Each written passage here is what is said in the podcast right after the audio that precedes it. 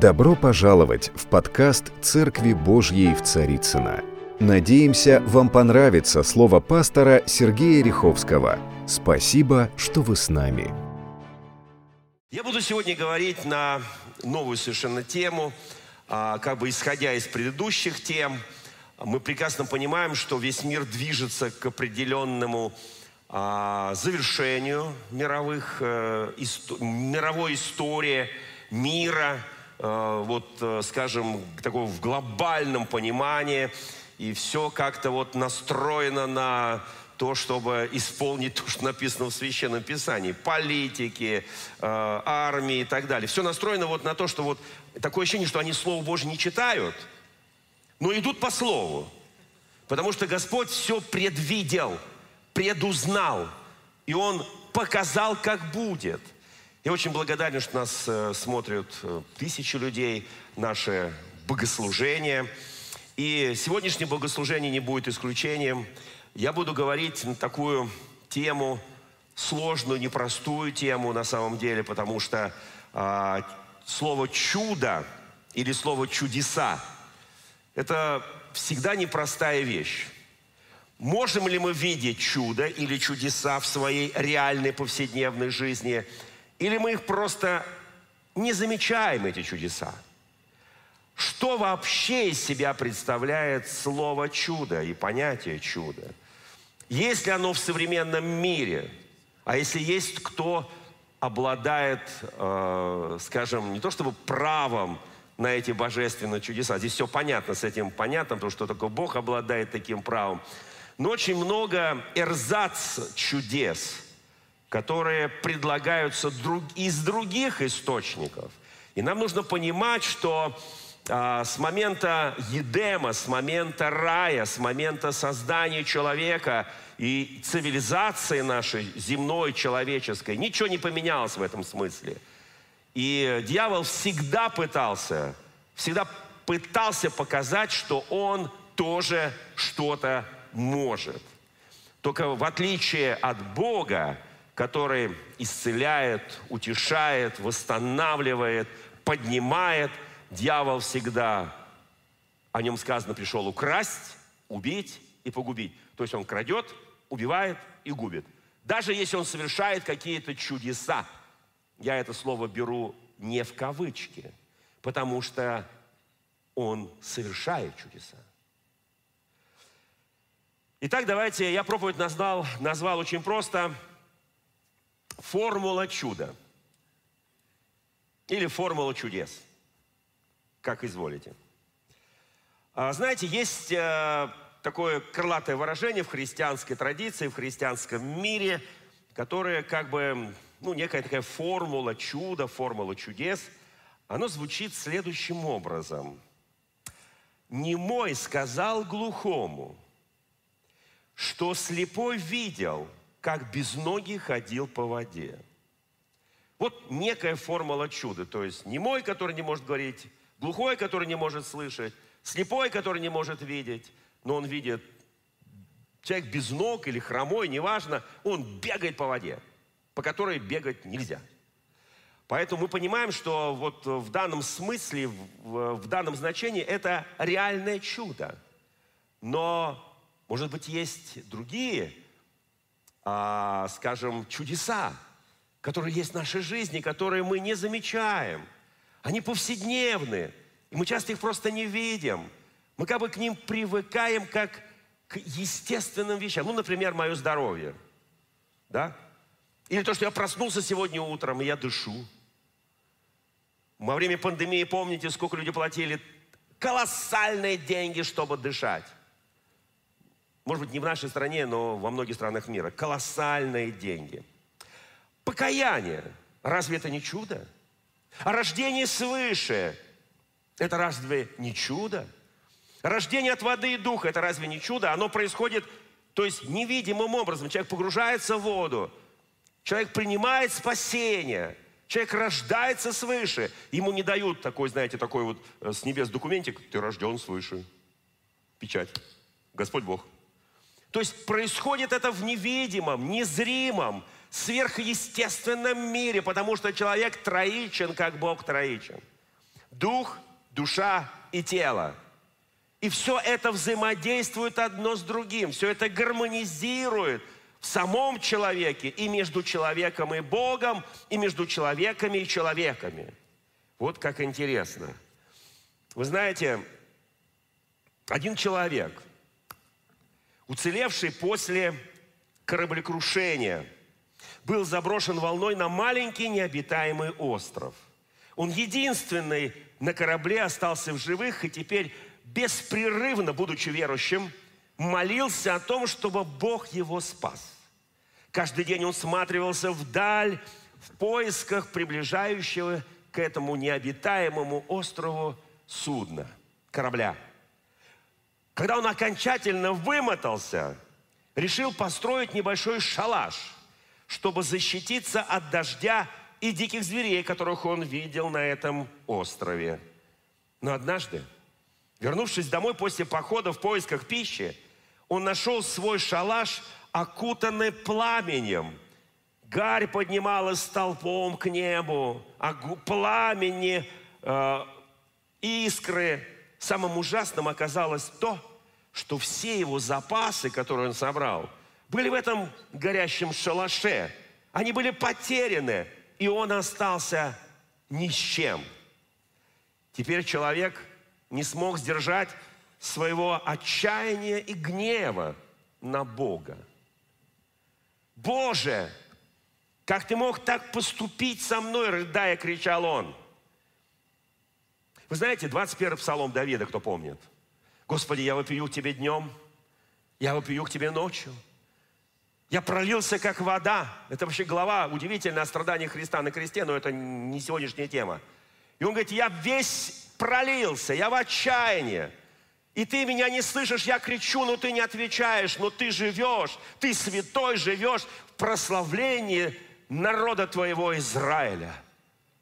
И здесь события разворачиваются следующим островом, вот, следующим образом на этом острове. Боже мой, как ты мог поступить со мной? Плакал, кричал он, рыдал он. Рано утром, на следующий день, его разбудил гудок корабля, приближающегося к берегу, Корабль подошел, подошла шлюпка, чтобы спасти его. Как вы узнали, господин капитан, что я здесь, спросил человек у капитана судна, у матросов. Мы увидели твой дымовой сигнал, ответили они. Вы знаете, это чудо. Мы часто для себя формируем как должно происходить чудо? Каким образом оно становится чудом в нашей жизни? Но мы совершенно не допускаем подобных вещей. Иногда то, что ты строил, почему-то рушится. Для того, чтобы ты увидел нечто большее, нечто другое. Он был спасен, этот человек. Он был спасен. Вы знаете, чудеса от Бога, они в повседневной жизни. Мы не всегда их замечаем – мы не всегда их видим. Один человек, пару житейских примеров, наш современник, очень хотел увидеть чудо от Бога. Я задам простой вопрос, дорогие братья и сестры, дорогие мужчины и женщины, кто хотел бы видеть чудо от Бога, поднимите руку. А кто его видел, поднимите руку. Так, примерно равное число. То есть все остальным как-то это не очень, да? Ну, в общем, хотел видеть чудо. Так хотел, что отправился в далекое и опасное путешествие. Где он только не был. В безводной пустыне, в штормящем море, в плену разбойников, на вершине проснувшегося вулкана. Однажды едва льву в пасть не попал, но ни одного, даже самого маленького чуда и так не увидел. Ни с чем он вернулся домой. Переступил родимый порог – и, оглянувшись, сказал, это просто чудо, что я вернулся домой живым. Сказал и ахнул, потому что вдруг понял, что чудеса всегда были вокруг него, каждый день. Только мы их не замечаем. Вы знаете, на самом деле наша жизнь исполнена чудо. В нашем духе, в нашем разуме, в наших эмоциях – в нашей душе, в нашем теле. Мы не всегда даже способны это заметить, а если не замечаем, тем более не благодарим. А благодарить нужно Бога. Ну, иногда, иногда, конечно, друг друга. Нам всегда нужно помнить, что Бог своей славы никому не дает. Вы знаете, иногда Бог ходит по нашим улицам. Ну, ангелы Его, посланники Его, невидимые. Они невидимы для нашего физического глаза. Но мы их чувствуем всегда в духе. Они доходят среди нас. Вот есть такое небольшое стихотворение, которое написала одна хорошая христианка, мне так нравится. «Шел по улицам Бог, слушал мысли прохожих. И в невидимом сердце его кольнуло иглой. Каждый третий твердил, ну за что мне все это, Боже? Не хочу я так жить, думал каждый второй. Интересно, прислушался Бог к мыслям мужчины. Прицепилась к бедняге тоска, словно спрут. У него накануне украли машину. Хорошо, что не жизнь, а машину найдут, напомнил ему Бог. Ну, не слышал. Улыбнулся Создатель едва уловимо и взглянул на красавицу с рыжей косой, а ее перед свадьбой бросил любимый, поменяв на свободу семью и кольцо.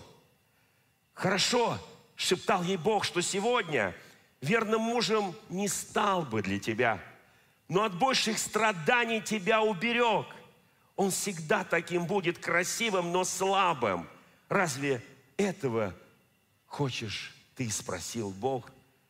Но никто не услышал его откровений, только ропот и стон с переходом на крик. Если поняли люди, всему свое время научились бы жить и ценить каждый миг. Каждый день был бы новым открытием счастья – и желание жить никогда бы не прошло, если поняли люди хотя бы от счастья. В каждом плохо всегда есть свое хорошо. Вы знаете, на самом деле Бог всегда среди нас. Он вокруг нас. Он внутри нас. Чудеса Божьи в повседневной нашей жизни. Я очень хочу, чтобы вот эта вот проповедь, она будет тоже не одно служение, не обязательно подряд – я просто очень хочу, чтобы Бог открывал нам себя. Вот в каждом дне, в каждом, вот ты на работе, ты в семье, ты на кухне. Неважно, где ты, ты на прогулке, ты едешь в транспорте. Что Бог открывался тебе, и ты видел Его невидимого, но который всегда с тобою рядом. И вот это есть чудо. Особенно Божьи чудеса проявляются сегодня, ну, мы на это как бы смотрим ну, наука, техника, прогресс. Стихотворение знаменитое, очень известного э, поэта. 20 век, московский вечер, и вдруг слова Голгофа, вечность. Христос страдал, Христос воскрес. Слова звучат от тысячи лет. Звучат. Это, это очень прекрасное стихотворение, я его помню еще с молодости, когда мне было лет так 15. Написал один известный поэт. Вы знаете, я вам скажу, скажу простую вещь. Понимаете, важно открыть глаза и увидеть. Допустим, медицина. Там каждый день происходят чудеса. Каждый день какие-то открытия. Интернет, химия, физика, электроника, бытовая техника, часы. Я, вот, понимаете, вот нет ничего, что сегодня работает в мире, чтобы это не было чудом. Потому что еще за несколько лет до этого этого не было вообще. И Бог вложил творческий потенциал человека и дал ему увидеть это и открытие сделать. Кому-то яблоко на голову падало, кому-то во сне что-то снилось. Вы знаете, и они делали колоссальные открытия. Я называю это чудом во всех сферах жизни. Благодари Бога за то, что у тебя столько чудес по жизни. Ты заходишь на кухню, там комбайны, то, все, пятое, десятое, микроволновки, ты говоришь, Господь. И мы еще, знаете, ругаемся, как-то медленно все это работает. Вы знаете, благодари Бога. Это чудеса. Чудеса в твоих отношениях с детьми, в чудеса в твоих отношениях с женой, с мужем, с близкими, с родными, с родителями, с сотрудниками на работе. Это все чудеса. И эти чудеса порой зависят от нас. Мы фактически, пропуская через себя творческую силу Божью, мы формируем эти чудеса в этом мире. Хочу, чтобы мы это понимали. Это очень важно. Вы знаете, вот один священник мне очень понравился, он написал, мы с ним знакомы, там, в своей переписке. Он пишет, есть такой грех. Ну, вообще грехов много, конечно, да, они там целые списки грехов в Ветхом Новом Завете, да.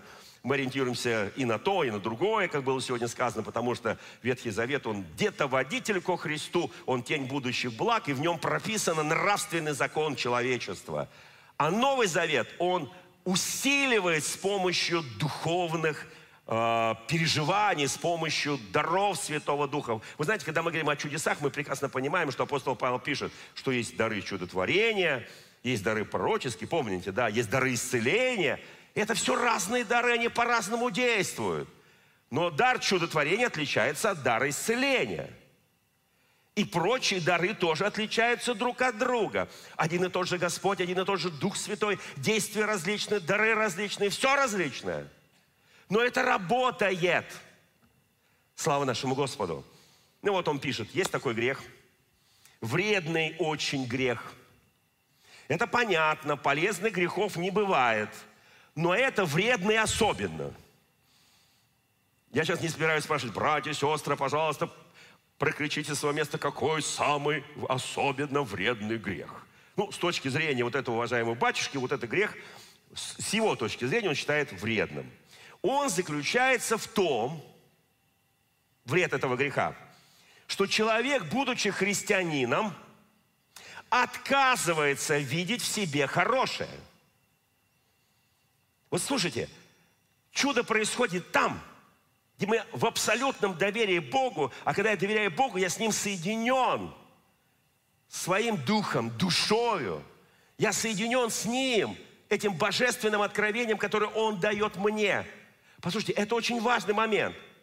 Он отрицает в себе хорошее, утверждает ожесточенно, яростно даже, что все в нем плохо, все никуда не годится, доброго решительно ничего или слишком мало – Мало кто задумывается, что в этих словах, в убежденности этой заключается страшная неблагодарность по отношению к Богу, который сотворил тебя, меня, клевета на Него, может быть, даже хула на Него. Когда мы такие неблагодарные – когда мы не способны видеть в своей жизни божественные чудеса, видим все плохое, плохое, плохое, плохое в себе. Ну, в себе, ладно, это еще, как сказать, полбеды. В людях. И практически ничего не видим хорошее. Никаких чудес не будет. Не надо ждать чудеса. Нет оснований для чудес.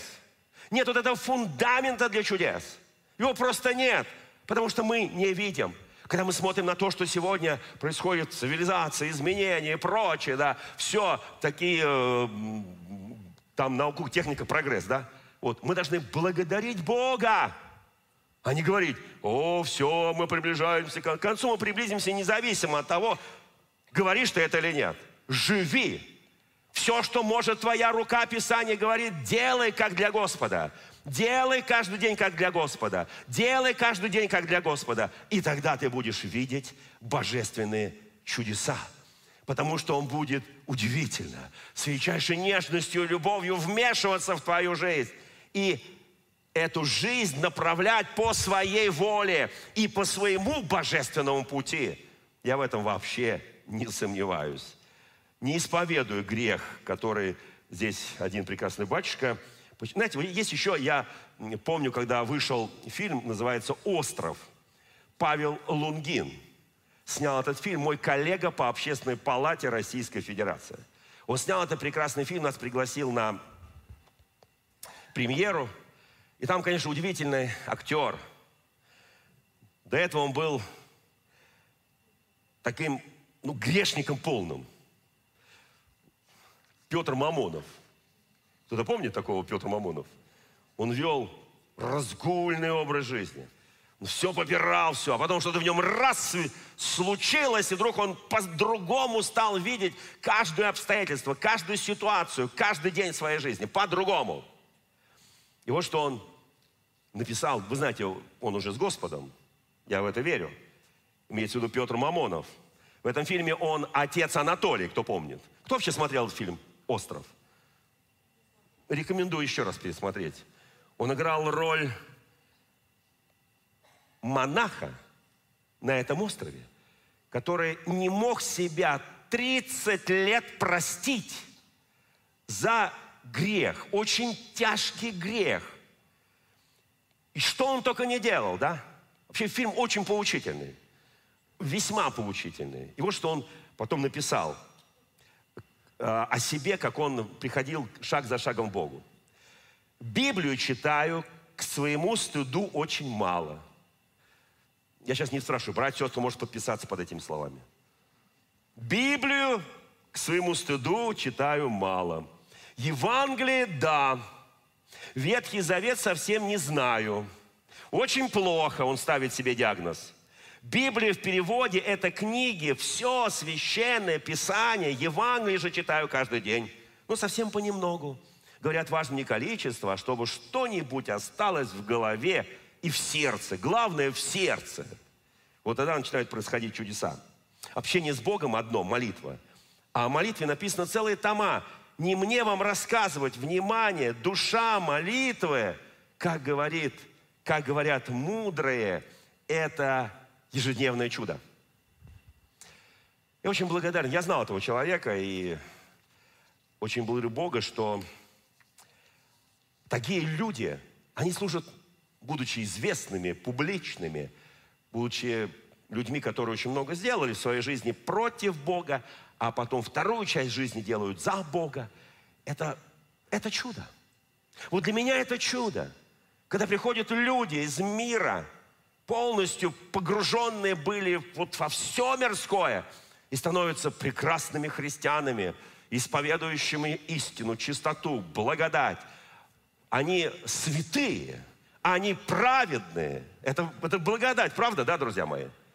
Скажи, это благодать. Я сейчас не буду спрашивать, поднимите руки, кто этим был. Не надо это. Это все не надо. Вы знаете, был один гордый херувим осеняющий. Вы знаете, он знает о чудесах все. Он знает о славе и силе Божьей все. Он там у престола Божьего – он видел все, что сделал Бог. Он видел всю эту сияющую красоту. Вот что о нем написано. 28 глава Иезекииля. «И было ко мне слово Господня, имеется в виду к Иезекиилю, сын человеческий, плачь о царе Тирском и скажи ему, так говорит Господь, ты печать совершенства, полнота мудрости – и венец красоты. Кому так из нас скажет Господь? Ты печать совершенства, ты полнота мудрости, ты венец красоты. Есть у нас тут красавцы, красавицы, самые мудрейшие, наимудрейшие, самые совершенные, наисовершеннейшие. И да, иногда мы в жизни бываем в какой-то период самыми красивыми, в своих глазах самыми совершенными. Вот что дальше написано. Ты находился в Едеме, но он находился там, чтобы искушать. В саду Божьем. Твои одежды были украшены всякими драгоценными камнями, рубин, топаз, алмаз, оникс, там, сафир, изумруд и так далее, золото, там все это искусно. Ты был помазанным херувимом. Это не просто царь Тирский, это образ земной. Но мы говорим сегодня о падшем ангеле – о Херувиме, осеняющем. Здесь написано, ты был помазанным Херувимом, чтобы осенять. И я поставил тебя, говорит Господь, на то, что ты был на святой горе Божьей, ходил среди огнистых камней, ты совершен был в путях твоих со дня сотворения твоего, доколе не нашлось в тебе беззакония. Смотрите, это очень серьезные вещи. Он знал о чудесах все. На самом деле, христиане могут знать все. Они читают Евангелие, они читают Библию, как этот прекрасный, известный герой фильма «Остров». Ты можешь знать все о Боге, но не всегда ты знаешь самого Бога.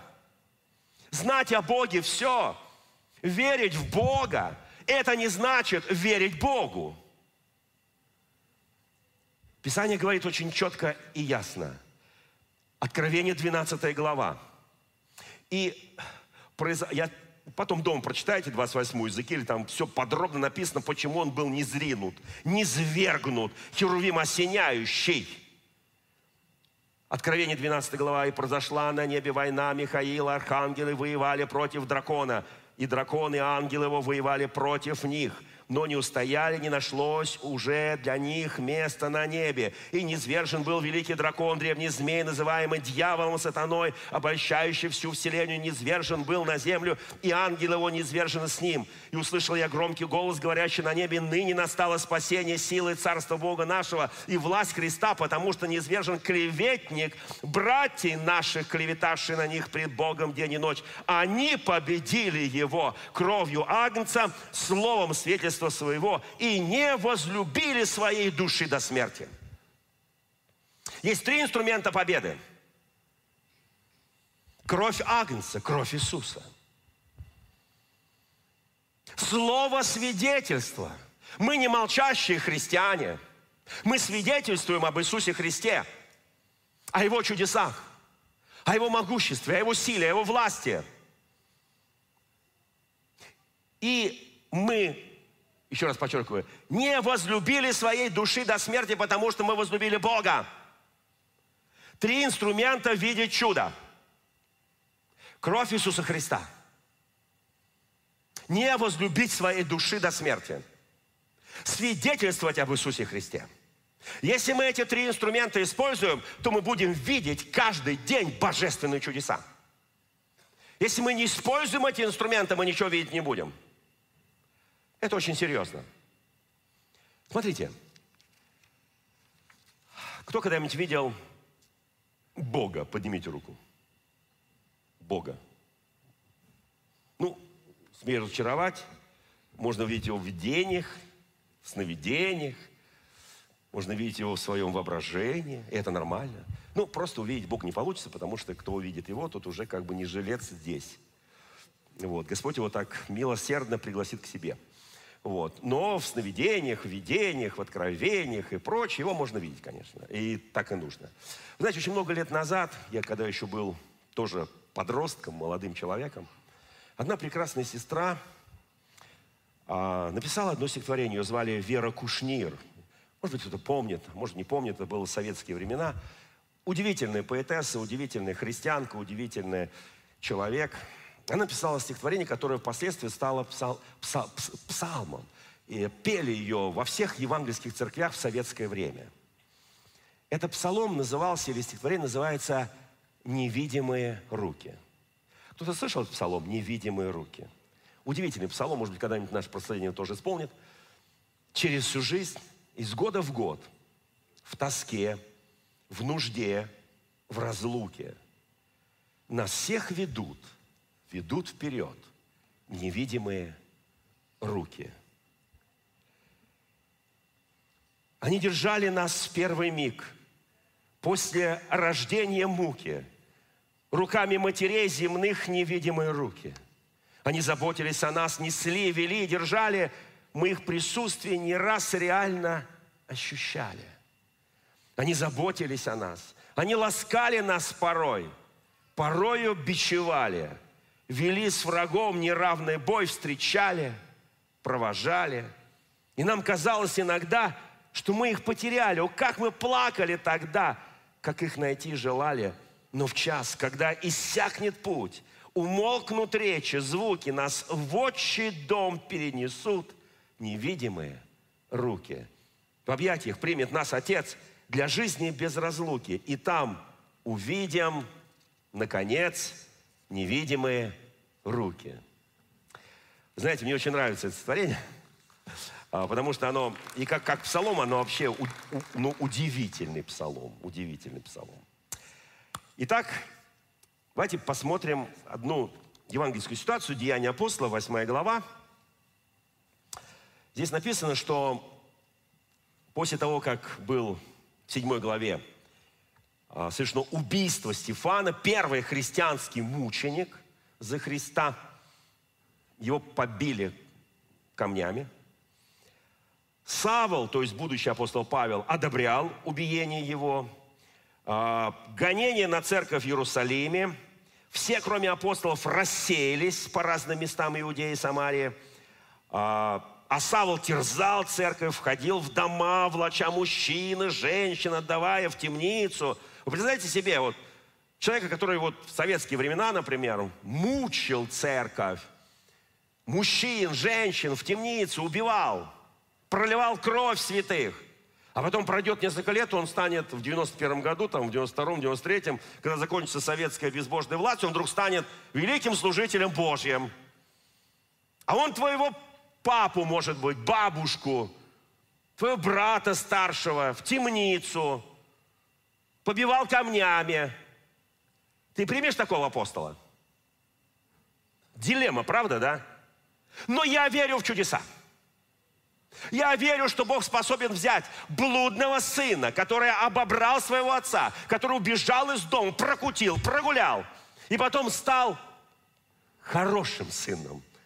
Правда, старший брат не понял, что произошло. Вы знаете, я верю в чудеса, я верю, когда Бог может поменять человека, изгонителя, как он о себе напишет, изверга, сделать великим апостолом. Я верю. Знаете почему? Потому что я верю в чудеса. Я верю, что глухой может слышать немого. Я верю, что слепой может видеть, как без ноги ходит по воде. Я верю. Я верю. В восьмой главе написано, что когда все разбежались, Филипп, один из диаконов, даже не апостол, даже не епископ, даже не пресвитер, даже не пастор, просто диакон – церкви. Вот только рукоположили перед этим. Послушайте, он приходит в город Филиппы, и что он там видит? И находился в городе некоторый муж именем Симон, волх Симон, который перед тем волхвовал и изумлял народ самарийский, выдавая себя за кого-то великого. Ему внимали все, от малого до большого, говоря, «Сей есть великая сила Божия» и внимали ему потому, что немалое время изумлял он их волхвованием, делая чудеса и сил. Послушайте, кто понимает, о чем здесь написано? Здесь написано, что этот человек, исповедующий демонов, исповедующих сатану, вол, вол, волх, жрец вот этого, вот этого капища сатанинского, он мог волхвовать и совершать чудеса, изумлять людей. И Писание вот что говорит – но когда пришел Филипп, и когда поверили Филиппу, благовествующему о Царстве Божьем, об имени Иисуса Христа, то крестились мужчины и женщины, уверовал и сам Симон. Какая должна быть сила на Филиппе, Какие должны быть явлены чудеса и знамения, чтобы этот волхвователь, вот этот волк, он уверовал и крестился – Какая должна быть власть у Филиппа, у этого диакона ранней апостольской церкви, чтобы вот этот волк, который изумлял, гадал. Вы знаете, в, в Деянии апостолов, будем в следующие разы говорить о Деянии апостолов, там столько удивительных, уникальных случаев когда женщина, прорицательница, делала немалый доход своим прорицанием, своим э, господам, помните, да? Вот, и там э, ходила за Павлом, когда он шел в молитвенный дом и кричала, вот это мужи Божии, и так далее, и так далее. И она, они пока ей не запрещали, а потом через несколько дней они ей запретили. И нечистый дух вышел из нее. И она прекратила видеть невидимый бесовский мир она увидела реальный Божий мир. Что такое христианин, верующий в чудеса? Он видит реально Божий мир. Что такое демоны, бесы в человеческом обличии, волхвы, жрецы, колдуны и прочее, прочее, прочее, всякая вот эта нечисть, которая сегодня много в мире, они видят другой духовный мир. Как та колдунья, которая по просьбе Саула вызвала Самуила. Кто помнит эту историю? Это не Божье действие. Они видят духовный мир. И посмотрев на того, что вышел Самуил, она сказала, ты Саул. Потому что она понимала, что только если может Саул быть, то есть царь, только тогда будет Самуил. В этом мире духовном все взаимосвязано. Когда ты соприкасаешься с духовным миром, ты должен понимать, все взаимосвязано. Ты делаешь вот это, происходит вот это. Ты делаешь здесь, происходит вот здесь. Это духовный мир. Давайте посмотрим еще одну ситуацию интересную. Ну, мы знаем, что здесь произошло в 8 главе. Он пришел к Филиппу и говорит, там Петр пришел, Иоанн, посмотрели, все как отлично. Вот, Филипп сработал. И Симон, увидев, что через возложение рук апостолов подается Дух Святой, принес им деньги. Он не просто крестился, он крестился, он уверовал, он стал христианином. А потом пришли апостолы, и они возложили руки. Сошел Дух Святой. И вдруг Симон видит, что через возложение рук апостолов подается Дух Святой. Как думаете, почему он это увидел? Что-то, он, они, они просто заговорили на их языках, ну и что? Большинство из нас говорят на их языках, ну и что? Что он еще мог такого увидеть? Он увидел, что через возложение рук апостола подается Дух Святой, и радикально, кардинально эти люди изменяются и становятся наполнены, насыщены чудесами и силой Божьей. Вот что он увидел. И он пришел к апостолам и сказал, вот деньги, дайте мне это. За деньги. Отсюда пошло выражение Симония, то есть покупка даров Духа Святого за деньги. Послушайте, это очень серьезно. Мы с вами входим в духовный мир. Духовный мир, он отличается от нашего реального мира. Мы в нашем реальном мире не увидим то, что происходит в духовном мире. Это практически невозможно увидеть. Ты можешь ощущать, ты можешь чувствовать, что-то не так, что-то еще что-то. Знаете, Второзаконие, 13 глава, там написано, «Если восстанет среди тебя пророк или сновидец и предъявит тебе знамение или чудо, и сбудется то знамение или чудо». Как интересно. Восстанет пророк, восстанет сновидец, предъявит чудо, то есть он скажет, вот так будет. Раз оно совершится. И позовет тебя к иным богам. Скажет при этом, когда сбудется чудо, он позовет тебя к иным богам, о которых ты не знал, и скажет, пойдем вслед иным богам, будем служить им. Не слушай слов пророка сего или сновидца, ибо через это искушает вас Господь Бог ваш, искушает, то есть испытывает, чтобы узнать, любите ли вы Господа Бога вашего от всего сердца вашего, от всей души вашей. Господу Бога вашему последуйте, Его бойтесь, заповеди Его соблюдайте, глаз Его слушайте, Ему служите, к Нему прилепитесь. Это очень серьезные вещи. Крайне серьезные вещи. Знаете, мы сейчас приближаемся к удивительному времени – Седьмая и восьмая главы книги «Исход» повествуют нам о страшных вещах. То, что принято называть египетские казни. О страшных вещах. Как Бог убеждал фараона через Моисея и Аарона. И фараоном первое, что как только они пришли, как только Моисей и Аарон пришли к фараону. Знаете, что им сказал фараон? В, сам, в самом начале – вот первые слова, они скажут, пусти народ мой, так говорит Господь, Бог Израиля, чтобы они принесли мне жертву там в пустыне. Знаете, что он сказал им первое? Покажите мне чудо. Убедите меня, что ваш Бог может делать чудеса. Покажите, тогда я буду убежден, потому что он знал, что за его спиной стояли десятки волхвов, а может быть сотни – прорицателей, колдунов, ворожей, которые могли тоже делать чудеса. Он не просто испытывал Моисея с Аароном, он знал, что за, за ним стоит авторитет бесовского, но он это называл Богом своим, сил и могущества. Кто стоит за нами? Вы знаете, когда Моисей пришел к Арону и сказал, брат, я вернулся, мы с тобой будем сейчас делать Божью работу. Пришли старейшины народа Божьего Израиля. И Моисей им, и они сказали, покажи чудо. Знаете, какое чудо им показал Моисей? Он бросил свой жезл, помните, да? Как его научил Господь? И он стал змеей, помните, да, все это? Все говорят, о, да, это великое чудо, все, ты правильный вождь, ты правильный, ты посланник Бога. Знаете, но это только начало. А важно продолжение. Важно аргументы Бога вот в этом, в этом споре, в этой дискуссии. И тогда фараон говорит, покажите мне чудо. Ну, Моисей по привычке бросает жезл, он превращается в змею. Фараон поворачивается к своим жрецам, к своим волхвам, говорит, кидайте ваши жезлы. Они кидают, они тоже превращаются в змей. Я сейчас говорю о чем? Это не Божье чудо, которое делают жрецы. То, что сделал Моисей, это, я хочу, чтобы мы понимали и различали духовный мир. Как легко запутаться в духовном мире. Мне говорят некоторые наши прихожане, говорят, пастор, мы там пришли, вот там к ворожее, вот к это, вот к это, там вот это заговорили, вот это все. Вы знаете, все произошло. Серьезно? А змеи тоже произошли от жрецов. Это было первое чудо. Но жезл Моисея или змея, который жезл Моисея поела, пожрала вот этих. Но это не убедило фараона, он еще раз ожесточил свое сердце. Дальше, на следующий день, Господь говорит, иди, Моисей, там фараон идет к реке, возьми жезл, ударь по воде, оно превратится в кровь. Кто помнит? Приходят жрецы вместе с фараоном. Они говорят, фараон, это мелочь.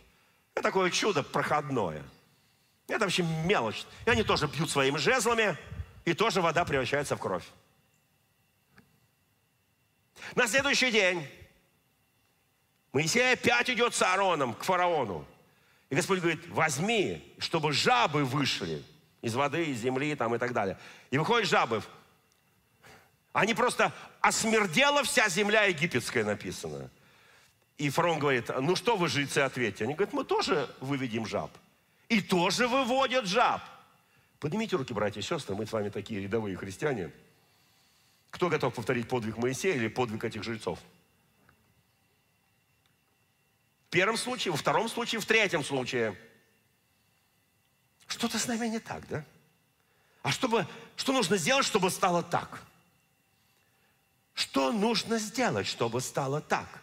Понимая, когда читаешь Писание до конца – понимая все это, и отдавая себе отчет в том, что будет дальше, понимая, что написано в Откровении в 12 и в 13 главе, что одна из голов вот этого з, з, э, дракона была смертельно ис, ранена и исцелена, и дивилась вся земля, и поклонялись, и говорит, кто подобен, и даны ему были уста, говорящие гордо, богохульно. Послушайте, мы еще к этому не подошли.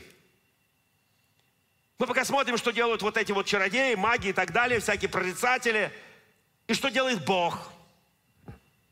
И мы спотыкаемся. Есть такой напиток, называется спотыкач. Напился не Божьего слова и спотыкаешься. Попил не из того источника и спотыкаешься. Слушайте, там написано, эта рана была исцелена. И там написано в этой 13 главе, и дана, дана, дано, Вопрос, кем дано, да? Было ему вести войну со святыми и победить их. Святых победить. И дана ему была власть над всяким коленом, народом, языком, племени. Поклонялись ему все живущие на земле, которых имена, важная оговорка, которых имена не записаны в книге жизни у Агнца, закланного от создания мира. Кто имеет ухо, да слышит. И там выходит зверь, дракон с властью, там сейчас не буду это трактовать, он действует пред ним со всей властью первого зверя, заставляет всех людей на земле поклоняться первому зверю, у которого смертельная рана исцелена и творит великие знамения. Так что огонь не сводит с неба на землю перед людьми и чудесами, которые дано ему творить перед зверем, он обольщает живущих на земле, говоря живущим на земле, чтобы они сделали образ зверя и так далее, и так далее. И дано ему было власть. Там там число 666, кто помнит. В этой главе. Что на самом деле происходит? Мы еще к этому не подошли. Но подходим. Мы не подошли, но подходим. И будет знак на правой руке, на челе. Это ничего не сможешь купить. Ничего не сможешь продать. Мы к этому подходим. Эта власть будет дана, правда, на короткое время она будет дана. Я хочу просто спросить себя и каждого из нас, а мы готовы к этому? Чем мы можем противостать? Чем мы можем победить? Исайя 14 глава, стих 29. В этой главе написано очень серьезные вещи. Почитайте просто их. И дальше написано, не радуйся, земля филистимская, что сокрушен жезл, имеется в виду народ Израиля, который поражал тебя, ибо из корня змеиного выйдет аспид, и плодом будет летучий дракон. Вот здесь все написано, написано, как это будет происходить. Просто мы не связываем эти места Священным Писанием, мы говорим, ну это Ветхий Завет, это Новый Завет. Я читаю только Новый Завет, я Ветхий Завет не читаю, он не интересен. Там какие-то родословные, непонятные для меня имена еврейского народа. Тебе непонятно. Что-то мне непонятно.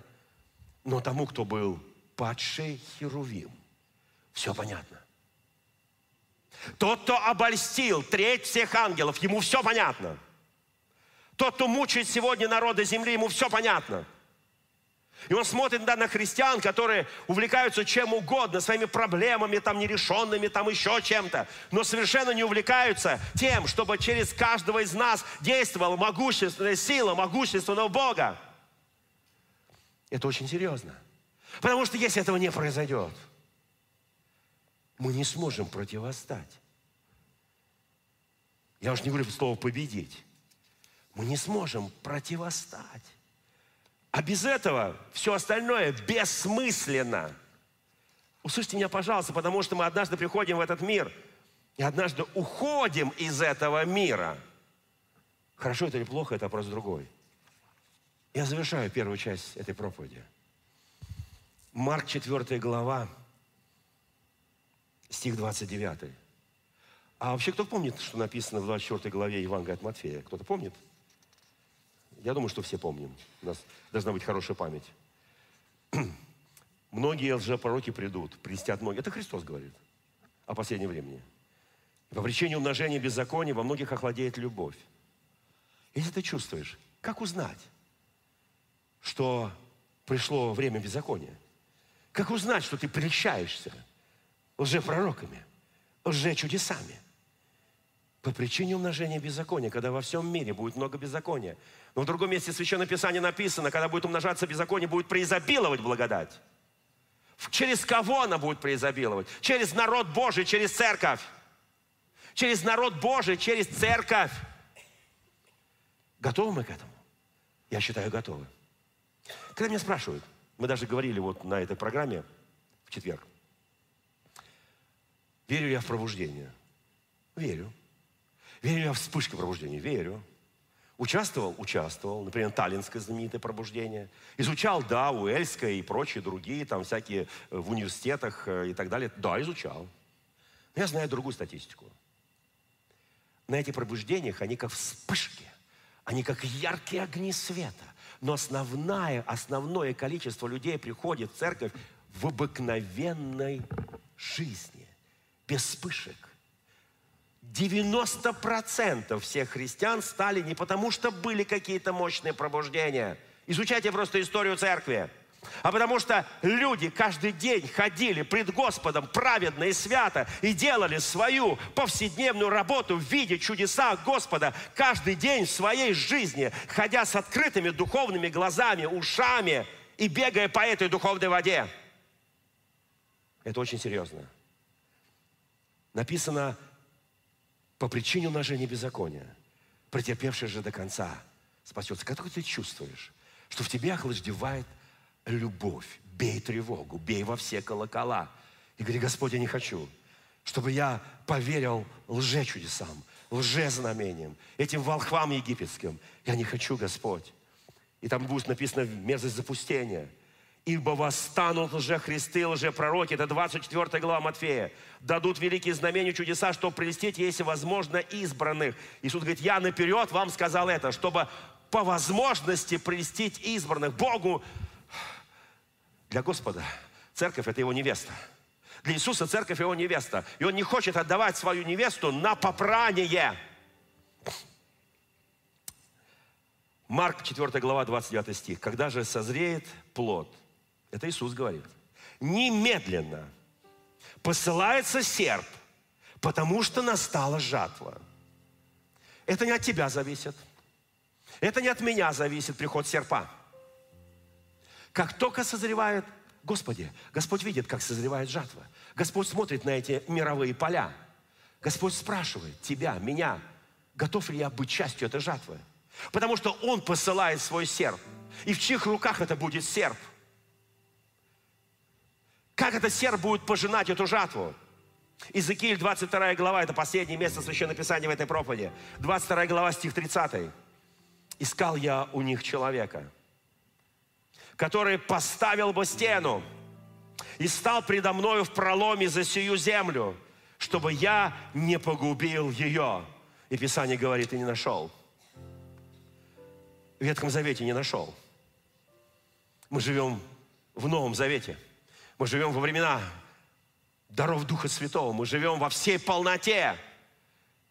Да, у каждого есть свои проблемы, каждодневные заботы, работа, учеба, много что другое, устройство семьи и так далее и тому подобное. Любовь, ненависть, там все это переплетается часто. Послушайте, и ты говоришь, Господи, Господи, я так занят всем, Господи, мне не до чудес Твоих, я не хочу. Господи, я вот хожу и ропщу, хожу и ропщу, как в этом стихотворении, да? Господи, вот это все плохо, вот это все не так.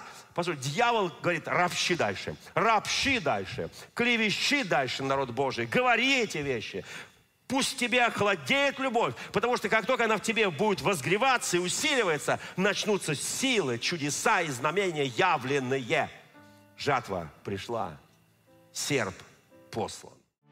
Дорогие друзья, спасибо, что были с нами. И до встречи на следующей неделе на подкасте «Церкви Божьей в Царицына.